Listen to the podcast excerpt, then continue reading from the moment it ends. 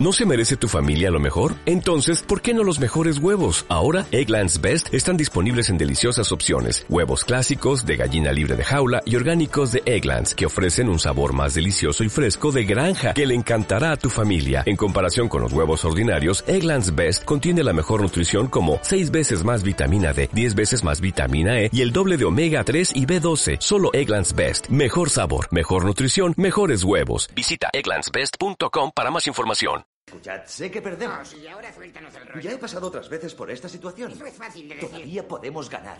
Tenemos que creer en nosotros mismos. Ya, sí. Podemos remontar y ganar este partido. Eso sí es un consejo. He descubierto algo. Parece que Stan ha tenido un cortocircuito con la tostadora. Los, los monsters. Los monsters. ¿Qué habrá pasado? ¡Qué buen rebote! Sí, sí, déjame. Los monsters. Los monsters han robado las habilidades de los jugadores de la NBA. Así que por eso juegan también. Que, que, que, que- creo que lo mejor en este ca- ca- caso sería abandonar. Eh, escuchad, no me habéis arrastrado hasta aquí para recibir una paliza de una pandilla de monsters. No pienso rendirme.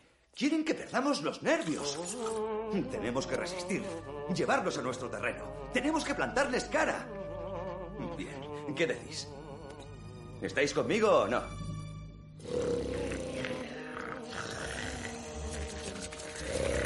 ¿Ya has acabado? Ha sido un gran discurso y todo eso, viejo. Les has deslumbrado. Pero, ¿no has olvidado algo? ¿Qué? Tu poción secreta.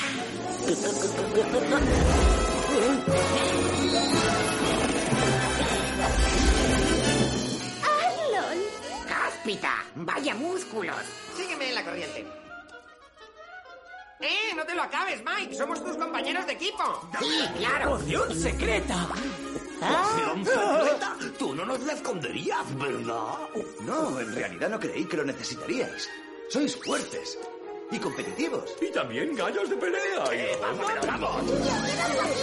Me, me gustaría probarlo. Lo siento, mamá me hizo prometer que no bebería de la botella de los demás. ¿Quieres ganar o no? Mamá, no mires. ¡Sabroso! Y ahora les daremos una paliza a esos extraterrestres, ¿eh? ¡Sí! Bien, vamos allá, campeones. Vale, pues ¿estás listo? Vamos allá, José. Buenos días, buenas tardes y buenas noches. Bienvenidos a Leche con Galletas. En el programa de hoy hablaremos de deporte. Y para ello contamos con la presencia del investigador en ciencias del deporte y entrenador de fútbol, Pablo Raya.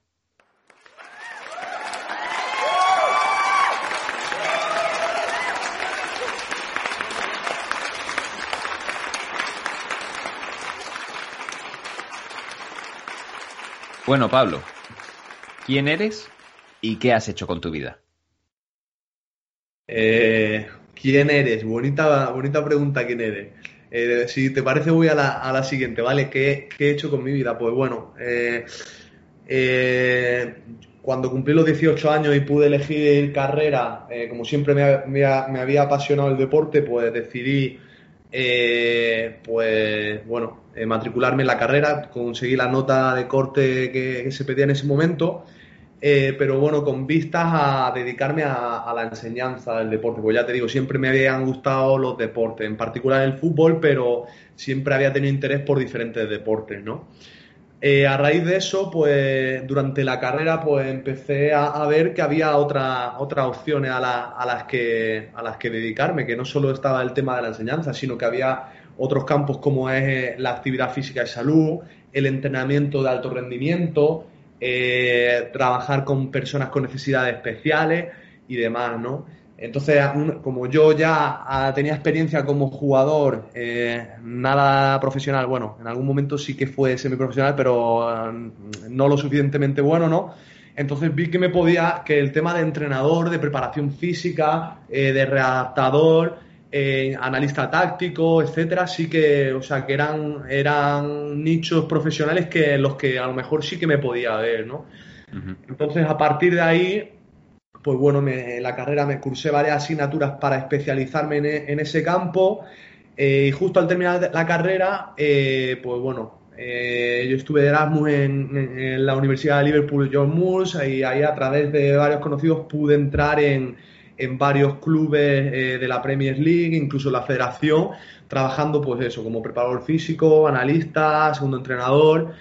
Y bueno, luego allí estuve cinco años y a raíz de eso, pues eh, me salió un contrato de formación profesional universitario aquí en la Universidad de Granada y, entonces ya me, volví aquí a, la Universidad de Granada. Y actualmente estoy investigando para, para la Facultad de Ciencias del Deporte, el Departamento de Educación Física y Deportiva, sobre, sobre temas de aprendizaje, eh, hablando muy en general. Vale, vale. Ya, ya entraremos luego en, en más detalle.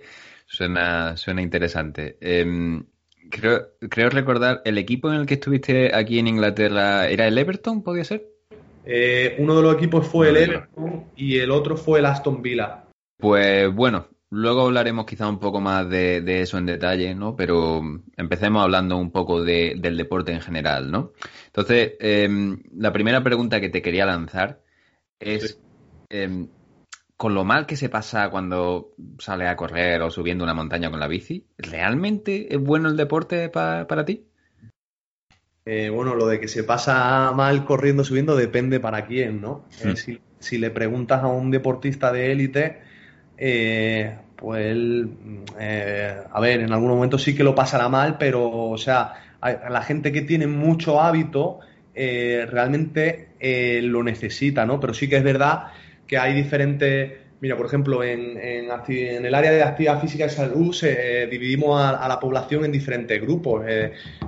personas con obesidad, personas con patología pues, tipo esclerosis múltiple y demás, adolescentes, niños, ¿no? Entonces, cada, cada, cada parte de la población, eh, obviamente, pues tiene unos condicionantes diferentes y a lo mejor eh, la capacidad que van a tener de hacer actividad física va a ser, va a ser diferente, ¿no?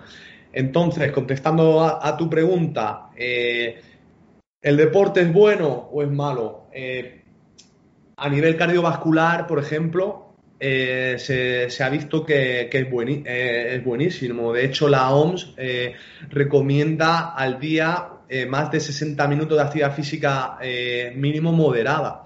Eh, de hecho, hace años se hizo un estudio, creo que era por los 60 o los 70, eh, antiguamente, dentro de los autobuses, ¿no? Estaba el conductor y la persona que, que- cobraba, ¿no? Cosa que hoy ya en día no es así. Hoy el conductor hace, hace todo. Entonces, esa, esa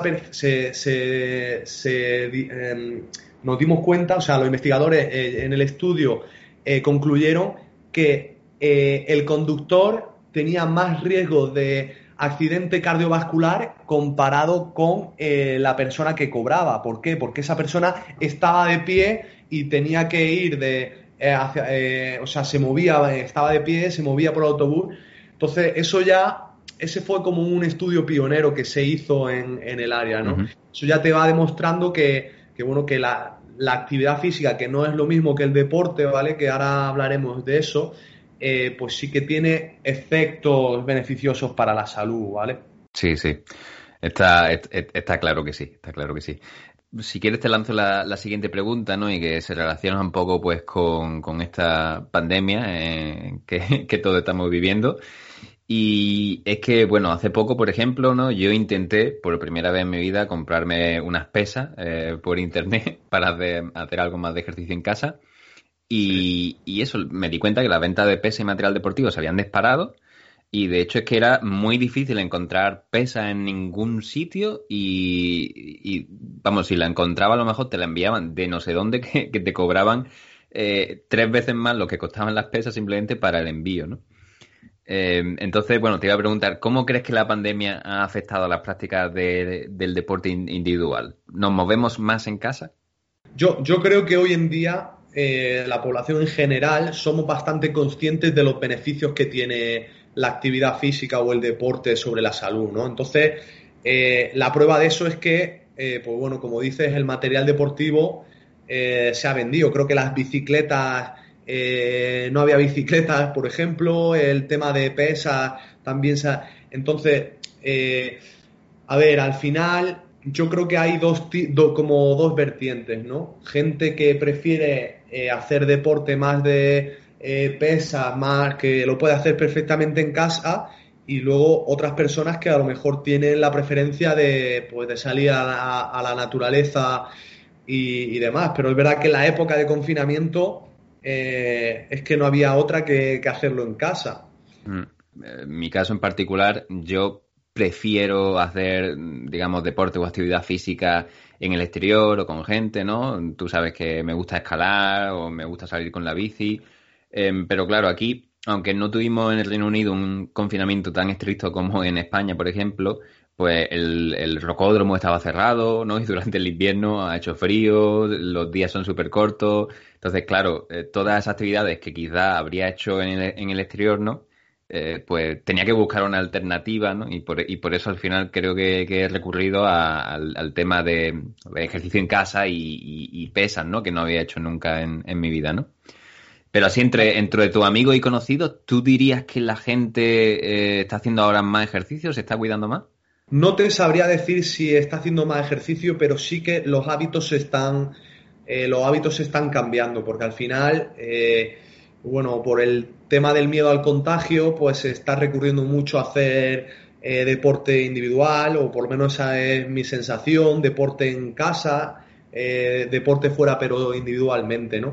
También te digo que es muy importante, eh, porque creo que también ha habido problemas en, este sentido, es decir, eh, yo no he hecho trabajo de pesas en la vida, llega una pandemia, no puedo salir de casa, compro equipamiento y me pongo a hacer ejercicio sin realmente tener idea de cuántas series, cuántas repeticiones. Mm o qué, me, o qué necesito, ¿no? Entonces creo que es muy importante, uno, o hablar con un experto, ya sea en ciencia de la actividad física, deporte, o eh, un entrenador personal que, tenga una trayectoria eh, bastante amplia, porque creo que esas son las personas que están cualificadas y que están preparadas para asesorarte, ¿no? Al final puedes tener muchas lesiones, eh, poder estar haciendo cosas que sean perjudiciales en el, largo plazo. Entonces yo creo que eso es lo, es lo ideal. Y aprovecho ahí para meter la,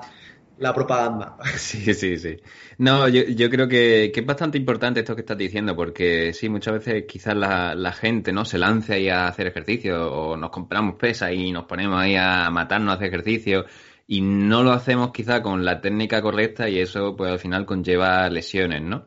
ya no es solo la técnica, la técnica es, muy importante, sobre todo en el trabajo de, fuerza máxima, hipertrofia, pero ya es también las cargas, es decir, los volúmenes, las intensidades, las series, las repeticiones, mm. eh, cuántos kilos le meto a, este ejercicio, eh, qué ejercicio, la complejidad del ejercicio, le meto inestabilidad o no le meto inestabilidad. Sí, yo creo que ahí hay bastantes eh, variables que podemos manipular para eh, complicar los ejercicios mm. eh, y, yo, o sea, que he hecho, he hecho trabajo también de fuerza en casa durante la pandemia, ahora, ahora mismo sigo también haciéndolo. Eh, he visto vídeos de youtubers haciendo auténticas barbaridades. Es decir, o sea, auténticas barbaridades, entiéndeme. Si una persona que es el primer día que va a entrenar hace esto, pues a lo mejor no, no, es lo suyo, ¿no? Entonces, de hecho, ese es uno de los principios en, la adherencia a la actividad física. Es decir, tú cuando tienes una persona que, eh, o sea, por mucho que tú le digas que el deporte es bueno, él lo pasa muy mal corriendo, ¿no? Eh, o sea, vamos a intentar buscar la manera en la que esa persona no sufra demasiado, porque si no va a dejar de hacer esa, esa actividad, en, este caso correr, ¿no? Entonces hay que buscar la manera en la que esa persona pues no, no abandone esa actividad física en el futuro. Sí, yo tengo que decir que también como, has comentado tú antes sobre los youtubers, em, pues he estado haciendo ejercicio en casa, eh, siguiendo eh, los vídeos de, de una chica que se llama Isabel, que bueno, en su canal creo que se llama Isabel on my, on my Training Shoes. No sé, bueno, lo tiene en inglés, pero ella es española y creo que ella es triatleta y demás. Y la verdad que me gusta porque em, siempre eso hace mucho hincapié en la técnica, en cómo hay que hacer cierto ejercicio, o también te dan mucho, muchos niveles distintos según tus capacidades, ¿no? Por ejemplo, pues si hay que hacer flexiones, eh, pues dices que empiece, bueno, lo más básico, por ejemplo, pues una plancha, si no puede hacerlo, ¿no? Si puede un poquito más, pues a lo mejor puede hacer flexiones apoyando las rodillas, ¿no? Si ya puede un poco más, pues las flexiones normales de toda la vida que a lo mejor tienes que hacer 15 flexiones y en la octava ya ves qué te está costando, pues para no eh, empezar a hacerlas mal y, joderte, ¿no? Pues lo que te recomienda es como bajar un escalón y hacer flexiones, pues apoyando las rodillas, ¿no? Entonces, em, claro, ese, tipo de ayuda yo creo que está muy bien, aunque em, está claro que tener la ayuda directa de una persona em, cara a cara, ¿no? Pues, pues sería todavía incluso mejor, ¿no? Al final, eh, José, lo que... A ver, el hay uno, de los principios del entrenamiento, que es el, principio de supercompensación de un autor que el nombre es imposible de decir, que se llama Vershansky o algo así. Eh, básicamente eh, consiste en, eso, ¿no? Es decir, el aumento de las cargas debe de ser eh, progresivo. Es decir, tú tienes que aplicar un estímulo hoy y no puedes, o sea, tienes que seguir aplicando estímulos que se, eh, la carga de ese estímulo debe ir aumentándose progresivamente. Eh, otro caso, eh, por ejemplo, es el típica persona que hace ejercicio hoy, se tira una semana haciendo ejercicio y luego se tira o dos semanas o tres semanas sin hacer nada. Al final, esos estímulos que mete durante esa semana le producen en su organismo una adaptación si dejo de aplicar estímulos, y eh, por estímulo me refiero a sesiones de entrenamiento, esas adaptaciones eh, desaparecen y el, nivel que había, eh, había alcanzado con esos estímulos disminuye completamente, ¿no? Entonces, por eso es tan importante con, con grupos de población tipo, pues bueno, gente que no hace deporte habitualmente, buscar eh, ejercicios de fuerza o eh, deportes que eh, le ayuden a, o sea, que no lo vayan a abandonar en, enseguida porque las, las, sensaciones emocionales que les produce pues no le gustan. Muchas personas, como mis padres, por ejemplo, pues salen a andar todos los días o casi todos los días un poquito, ¿no? Y si se habla de lo bueno que es andar o lo necesario que es andar, pero ¿Solo andar es suficiente? Andar ya es algo, ¿vale?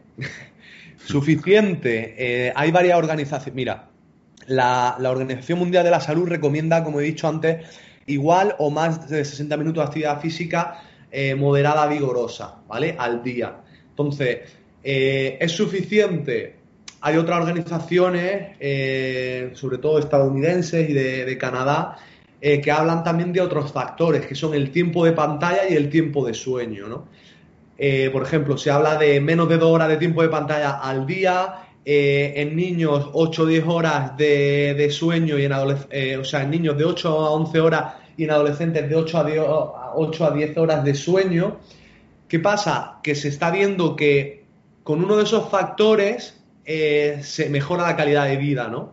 Pero cuando esos utilizan más de uno, eh, el, el, aumento, la mejora de la calidad de vida eh, se multiplica, con lo cual eh, lo suyo es, o sea, la salud es un compendio de, factores, ¿no? Hablamos de, nutrición, hablamos de, actividad física, deporte, hablamos de tiempo de pantalla, hablamos de tiempo de sueño, hablamos de también, si quieres, de, tabaquismo. Entonces yo creo que es un cúmulo de, un cúmulo de cosas. A nivel, a nivel de actividad física, eh, pues bueno, 60 eh, minutos al día de andar o de... O sea, ojo que, actividad física no solo es andar, eh, que limpiar en casa también puede ser actividad física, ¿no? Entonces, yo creo que es suficiente hasta, hasta, cierta, hasta cierta medida. Yo creo que hay que ver un poco qué, es decir, por ejemplo, mira, se están haciendo programas de intervención en, en colegios con niños, ¿no? Y eh, esos programas de intervención, incluso también con embarazadas, eh, con gente con obesidad, y esos programas de intervención eh, no solo se van a uno de esos factores, es decir, no intentan incidir solo sobre uno de esos factores, inciden, intentan incidir sobre pues todos estos factores que te he dicho. de hecho, mira, un compañero mío hizo una tesis doctoral hace años en la que se iban a colegios e intentaban eh, o sea, se vio que no, no cumplían las recomendaciones en sueño, alimentación, tiempo de pantalla, eh, actividad física, eh, tabaquismo y otros, ¿no? Entonces hicieron un programa de intervención en el colegio implicando a, las familias, implicando a, los profesores, implicando a las actividades, a, las personas que participaban con ellos en actividades extraescolares y se vio que ese tipo de programas de intervención tenía más, eh, o sea, tenía una incidencia mayor que eh, cuando esos programas de intervención son aislados, ¿vale? Entonces, lo ideal es, eh, pues bueno, todos esos factores que parece que son relevantes para, para tener una buena salud, hacerlo. Contestando, contestando a tu pregunta, a ver, yo es que ya sabes que vengo del alto rendimiento, entonces 60 minutos de actividad física moderada eh, seguramente sean eh, beneficiosos para tener una buena salud eh, cardiovascular, pero aparte también es necesario hacer entrenamiento de fuerza, hablando de actividad física, entrenamiento de fuerza y otro tipo de actividades que sean algo más vigorosas que, lo que sea solo andar. Me parece muy, muy interesante pues lo que has comentado, ¿no? De, las horas de sueño, de, las horas de pantalla.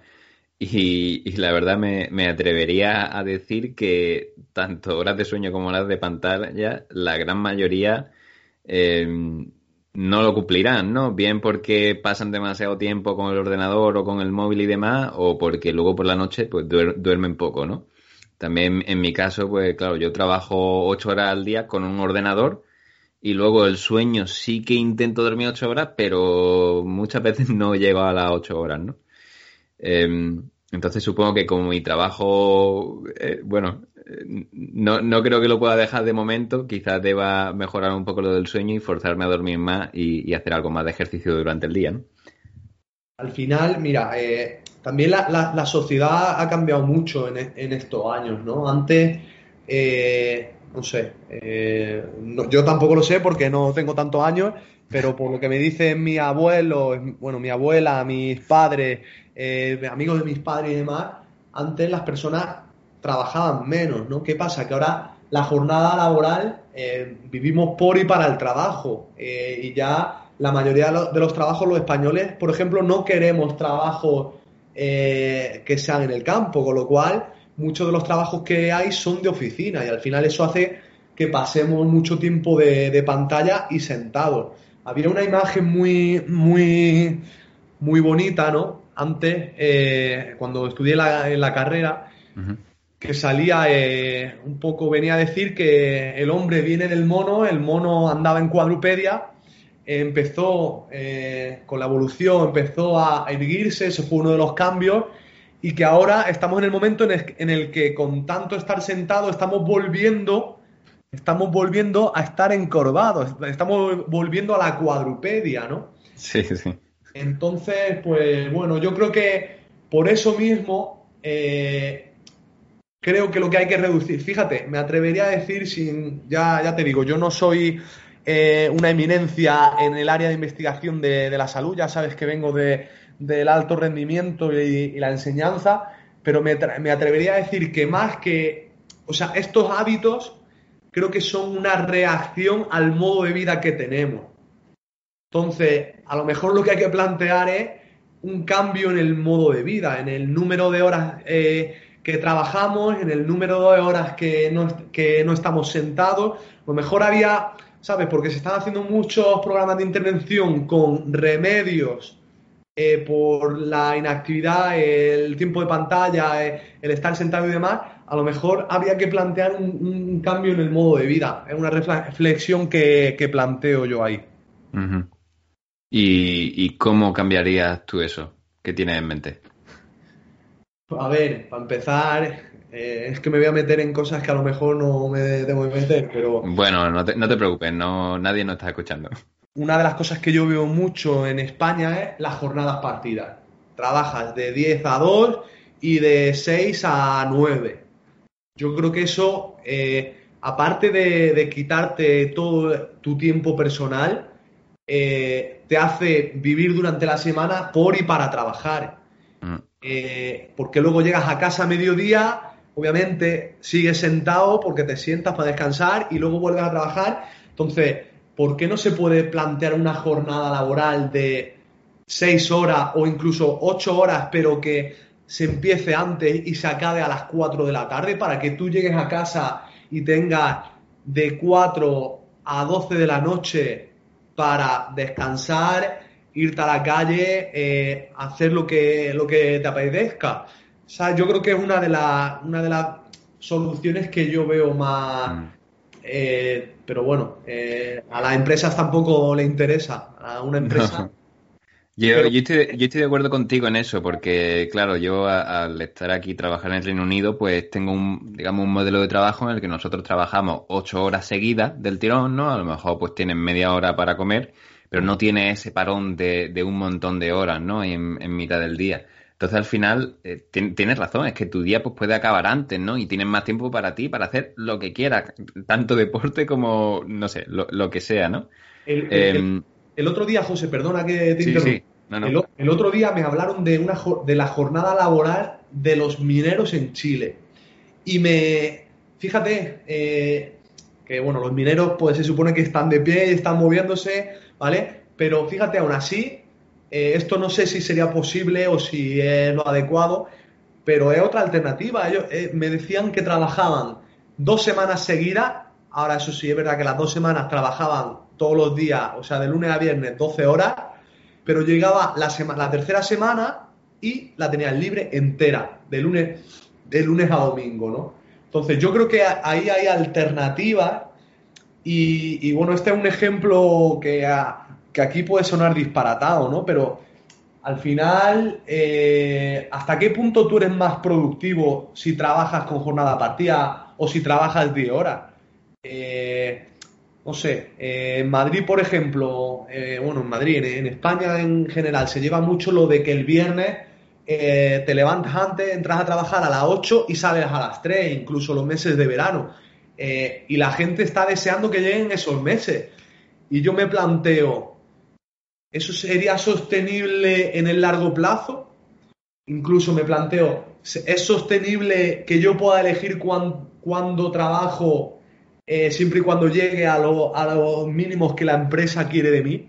Es decir, yo creo que eso le- esa flexibilidad le permitiría al trabajador tener tiempo para, para conciliar y hacer, eh, tener los hábitos que, que quiera tener. Al final, hoy en día no decidimos los hábitos que tenemos y, y yo creo que gran parte de culpa la tienen los trabajos. Claro, no sé, es que al, al- al final eh, tu trabajo ocupa gran parte de, de tu, de tu día durante gran parte de tu vida, ¿no?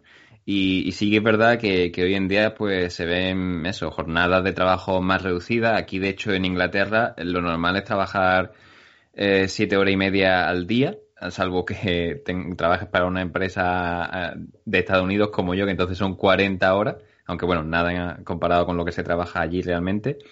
Eh, pero eso, en países como Finlandia, bueno, voy a decir los países nórdicos y así lo englobo a todo. Eh, creo que la jornada era aún más reducida, no sé si seis horas, seis horas y media, ¿no? Y, y también hay otras empresas que, que hoy en día ya empiezan a trabajar por objetivo y, entonces eso pues te permiten, ¿ha acabado algo? Pues, pues te va, ¿para qué va a estar calentando la, la silla, no?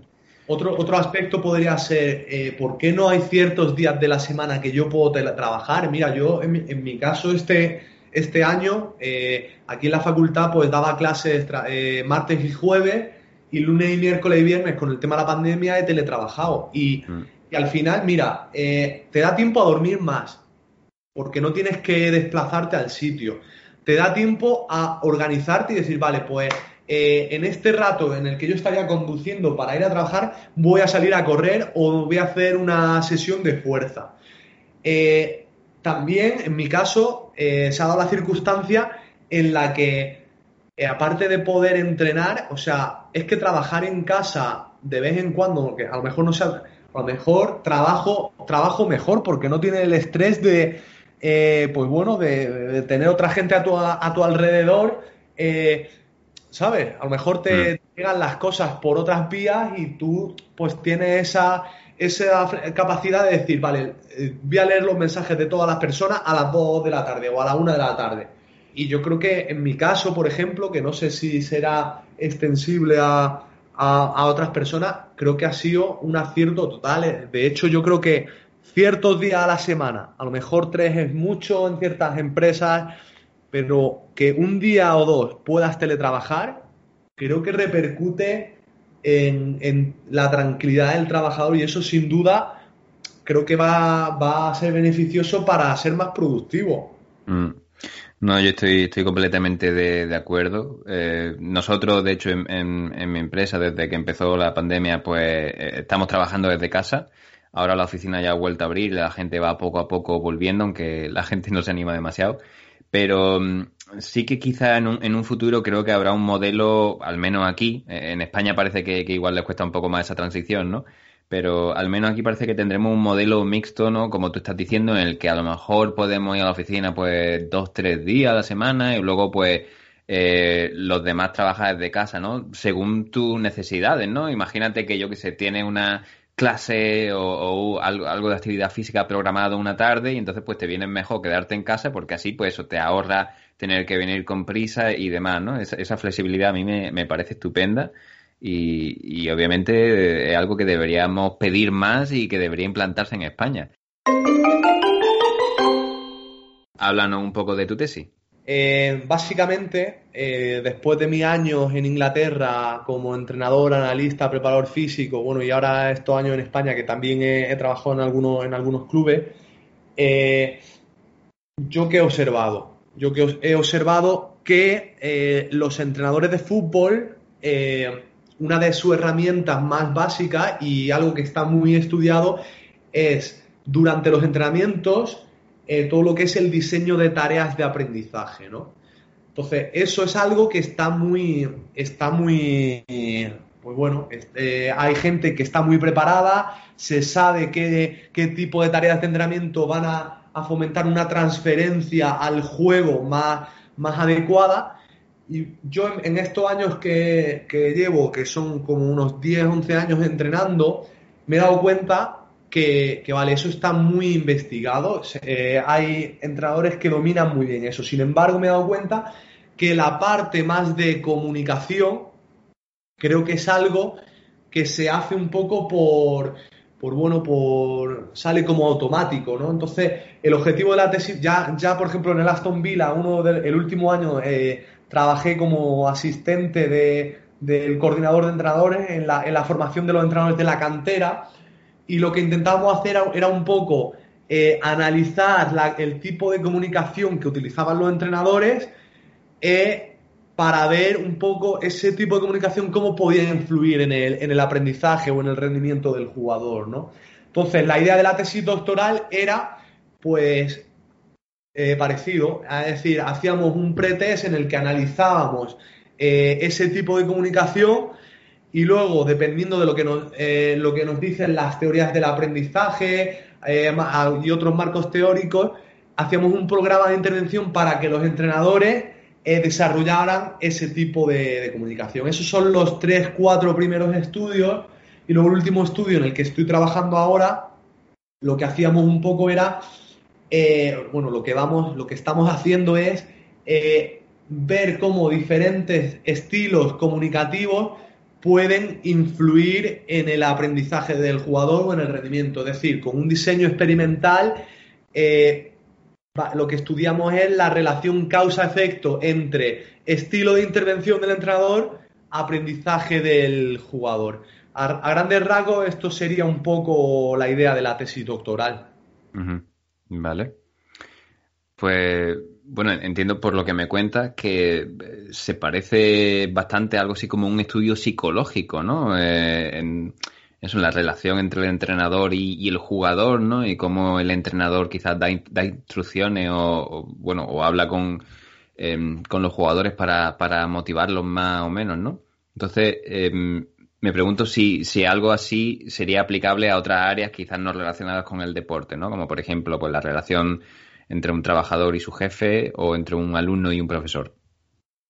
Sí, to- totalmente. Eh, mira, por ejemplo, todo lo que eh, nosotros hemos analizado la conducta verbal de entrenadores en, en varios contextos. Hemos, lo hemos hecho durante la competición, durante entrenamientos, eh, sesiones de vídeo que se le ponen a los jugadores eh, para desarrollar su conocimiento táctico, en las charlas en un descanso antes de salir a la segunda parte, ¿no? Entonces, eh, pues se está viendo, pues bueno, estamos viendo que, por ejemplo, las charlas de descanso, que es el estudio con el que, uno de los estudios con los que estoy ahora, las instrucciones que se le dan al jugador están relacionadas con eh, eh, la técnica, la táctica y luego con una parte emocional, ¿no? Entonces, respondiendo a tu pregunta, por ejemplo, eh, yo creo que está muy, esa parte emocional está muy relacionada con el trato diario entre un jefe y, y el trabajador o incluso entre dos compañeros de trabajo, ¿no? Es decir, cómo yo, si quiero conseguir algo de este jugador o de este compañero o de este jefe, cómo debo comunicarle. Es decir, porque al final cada, cada persona tiene unas peculiaridades, tiene un perfil psicológico muy, muy particular. Eh, Claro. por ejemplo, una de las cosas que nosotros estamos viendo es que eh, lo que funciona con, con este jugador en particular no funciona con otro jugador. Entonces, ¿cómo debo yo tocar en esa tecla? Eh, por ejemplo, mira, nosotros cuando estaba en la Aston Villa, de hecho, teníamos un jugador que luego debutó hace poco el- en el primer equipo del Arsenal, de hecho, y, él nos decía, eh, Pablo, que no quiero que me digas que well done, ¿vale? Me decía, it's my job, me decía, es mi, es, mi, es mi trabajo. Entonces, eh, hay personas que, por ejemplo, eh, son más receptivas a la crítica, a una crítica constructiva son más receptivas, hay personas que son menos receptivas. Eh, hay personas que eh, si son menos receptivas a la crítica, a lo mejor no le tengo que decir que ha hecho esto mal o que debería mejorar esto. A lo mejor debo decirle, eh, mira cómo hace tal compañero esto. O, tal persona, en, eh, por ejemplo, con jugadores profesionales, enseñarle un vídeo de lo que se llama aprendizaje vi- vica- vicarious learning, ¿no? Es decir, aprendizaje en el que le- le muestro una persona que hace muy, muy bien algo para que él lo tenga como modelo a esa persona, ¿no? Entonces yo creo que, eh, que totalmente, que es totalmente aplicable a otros contextos, a otros contextos sociales, como puede ser el del, el del trabajo. Mm. Sí, me, me parece también interesante eso que has recalcado, ¿no? Que al final cada persona es un mundo, ¿no? Y la- las técnicas o el tipo de motivación que uses con una persona, pues igual a la siguiente no le vale, ¿no? Quizá uno que es más competitivo, pues si, sí, sí, si le pican, ¿no? O le, le, anima a esforzarse más o, le señalan los errores, igual se va a motivar más y, otra persona quizá agradece pues tener más refuerzos positivos, ¿no? Hay, hay por ahí una, una teoría que a mí me, me gusta bastante, que es la teoría de la autodeterminación, eh, que habla que las personas se sienten motivadas a hacer a- aquello en lo que se sienten competentes, aquello en lo- eh, o, eh, o dentro de un contexto en el que hay, buen, hay un buen ambiente, buenas relaciones sociales y además eh, cuando se les deja cierta autonomía para hacer esa, e- esa actividad, ¿no?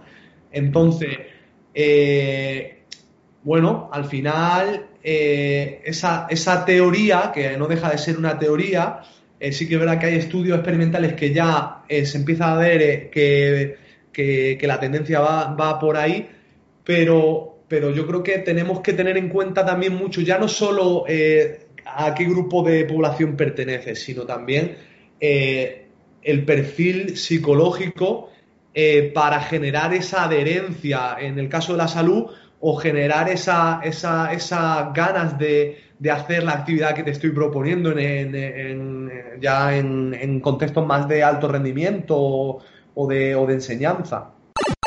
Mi siguiente pregunta eh, estaba relacionada un poco con cómo tú desarrollas tu estudio, tu trabajo, ¿no? Eh, ¿Qué es lo que haces en particular? ¿Entrevistas a jugadores o a entrenadores o a ambos? Eh, principalmente nos hemos centrado en, los entrenadores, en los estudios que, que vamos a hacer ahora, en los que ya en los que son que tienen diseños experimentales, sí que vamos a incluir al jugador para, para ver esa causa, esa relación causa-efecto que te decía antes de eh, manera de intervenir del entrenador, cómo influye eso en el aprendizaje del jugador, ¿no? Pero principal no hemos, eh, nos hemos centrado en los entrenadores. ¿Qué hemos hecho? hay varias herramientas por ahí de observación sistemática eh, que nos permiten analizar la conducta verbal y no verbal del entrenador, ¿no? Entonces, a raíz de eso hemos sacado perfiles o patrones de conducta de los entrenadores en esos contextos que te hablaba antes, entrenamientos, competición, descansos y demás. Y luego ese, eso nos permite saber qué es lo que hace ese entrenador dentro de esos contextos, ¿no? Y luego una parte de entrevistas cualitativas para un poco explorar eh, el por qué o sea, lo que no se puede observar, los pensamientos o las razones por las que un entrenador decide comportarse o, tomar ciertas decisiones dentro de un entrenamiento, dentro de un descanso y demás, ¿no? Eh, de esa manera eh, podemos tener un pretest en el que sabemos qué es lo que hace el entrenador y por qué lo hace dentro de ese contexto y a partir de ahí, teniendo en cuenta teorías del aprendizaje, eh, constructivismo social, es, eh, autodeterminación y demás, podemos decir, vale, pues vamos a, plantear un programa de intervención con el entrenador para que comunique de esta manera, ¿no? Eh, o, para que comunique, nunca diciendo tienes que comunicar así, pero sí hemos, hemos, trabajado mucho con, con vídeos, vídeos de ellos en el que se ven para que sean conscientes de lo que hacen y eh, que ellos mismos, eh, explicándole lo que dicen las teorías del aprendizaje y demás, eh, que intenten ellos mismos modificar su manera de intervenir. en algunos casos ha sido bastante sencillo, pero siempre hay perfiles de entrenadores que son más, pues bueno, más eh, ¿cómo te diría? Eh, reticente a este tipo de nuevas técnicas. Reticentes a, cambiar, ¿no? Eh, mm. Al final esto, esto, o sea, siempre que eh, se quiere cambiar el comportamiento de una persona, se está, hay una gráfica por ahí muy, muy bonita que al principio, o sea, se mantiene constante, porque la persona hay un cierto, una reticencia, un rechazo al cambio, pero cuando la persona ve que ese cambio le le da mejores resultados, sí que la gráfica totalmente hace una subida hacia arriba, ¿vale? Y es señal de, es señal de, pues bueno, eh, en el momento que, en el que yo veo que eso me da mejores resultados, sí que me, me adhiero al cambio. Entonces, mm. por eso es el sentido de,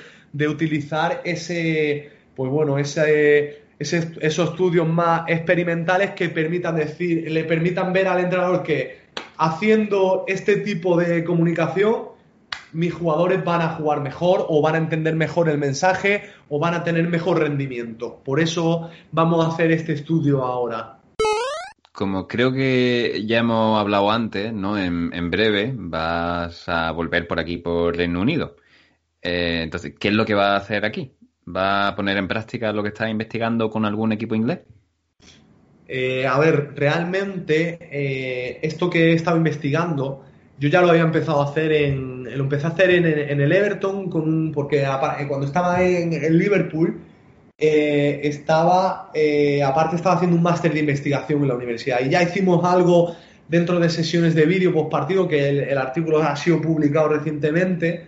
y ahora todo este trabajo que de la tesis lo estoy haciendo en varios clubes españoles.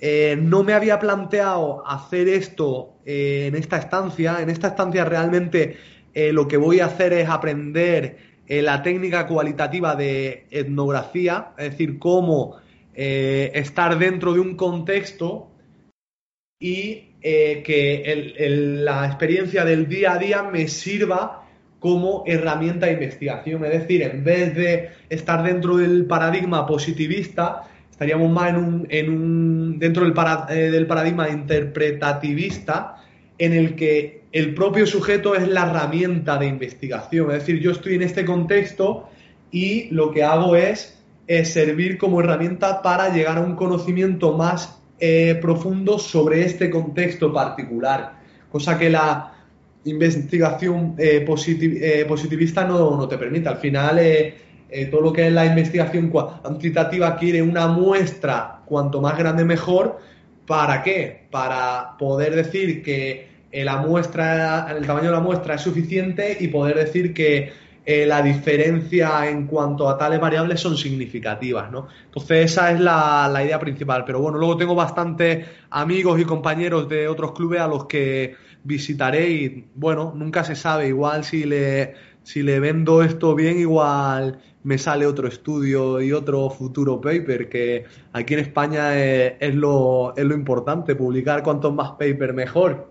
Sí, sí, creo que en España y en, en- todas partes, si estás metido en el mundo de la investigación, era, tienes que, que publicar o, o no eres nadie. Pero bueno, a ver si, si tienes suerte por aquí. Eh, entonces, bueno, también otra cosa que te iba a preguntar, eh, ¿qué harás cuando, cuando acabes la tesis? ¿Se la va a mandar a Zidane en plan, toma, Zinedine, aprende? Pues la verdad que no tengo muy claro qué, qué es lo que voy a hacer, José, después de la tesis. Yo ahora mismo estoy pensando en hacer la tesis y luego ya pensaré. Eh, es verdad que la, la vía académica, eh, aunque es dura y eh, creo que es bonita al mismo tiempo, ¿no? Son muchos años aquí en España, por ejemplo, hasta que, tra- hasta que consigues una plaza que te da cierta estabilidad, una plaza de profesor titular, pero creo que, pues bueno, se, se investigan sobre temas que, que te tienen que gustar porque si no le dedicas demasiada hora, ¿no? Entonces, esa es una de las posibilidades que me planteo, pero tampoco descarto volver otra vez a la, a la, a la vía de trabajar en un club y, y, y seguir con la trayectoria profesional. Para mí lo ideal sería poder con- combinarlas las dos. Eh, pero bueno, eh, volviendo al tema de la conciliación, aquí en España es complicado por cómo está, cómo está montado el sistema. Creo que, eh, no sé, creo que el tiempo dirá y, y ya se verá. Al final creo que no voy a poder tomar yo mismo la decisión a no ser que, que vuelva a un país como, como el de Inglaterra. Aquí en España creo que, y no es por criticar, eh, pero creo que, creo que hay mucha competitividad y el mercado de trabajo es más reducido y menos flexible que el, de Inglaterra, por ejemplo. Bueno, eh, a ver qué pasa. Tú, como, como has dicho, céntrate ahora en lo que estás haciendo, tampoco eh, adelantemos acontecimientos y, y ya se verá. Nada, yo creo que más o menos em, podríamos dejarlo aquí. Yo he llegado al final de, las preguntas que tenía preparadas para ti, así que a no ser que, que quieras mandar un saludo a tus padres o algo así, eh, o a tu hermano, podríamos, podríamos dejar la entrevista aquí. Pues un saludo para toda la clase del IES Padre Manjón, eh, porque fue IES Padre Manjón, promoción, ya no me acuerdo, creo que terminamos en 2007, eh, no, en 2008, 2009, 2008. que fue una clase, y de hecho yo te conozco a ti gracias a esa, a esa promoción, ¿no? Si no, no nos habríamos visto, no, no, no, no nos habríamos conocido. Sí, yo, yo no estudié allí, pero por, por conexiones indirectas, ¿no? Tampoco vamos a entrar en detalle. No vamos a especificar. Y eso, sí. saludos a, a, a todas las personas, a mi abuela, ¿no? Que, que están orgullosas de escucharme, ya se lo, ya se lo pasaré. Eso se, se lo tienes que pasar entonces para que lo escuche. Hombre, sin duda, sin duda, José, tío. Eso, espero que esto llegue hasta el New York Times, para que luego, que luego me entrevisten, ¿eh? Vale, vale, lo, lo intentaremos. eh, eso está claro. Bueno, Pablo, que muchas gracias por tu tiempo y por pasarte hoy por leche con galleta. Y nada, que hablamos pronto.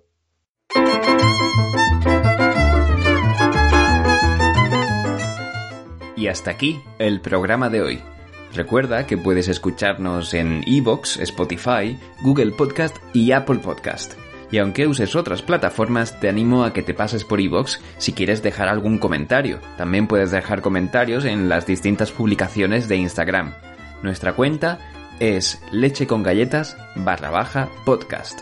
Y ahora también en Twitter, lcg barra baja podcast. Da me gusta, comenta y comparte. Si te ha gustado, claro, porque si no te ha gustado, pues no le des ni a me gusta ni comparta. Hombre, faltaría más. ¿Quién soy yo para obligarte a ti a hacer nada? eh?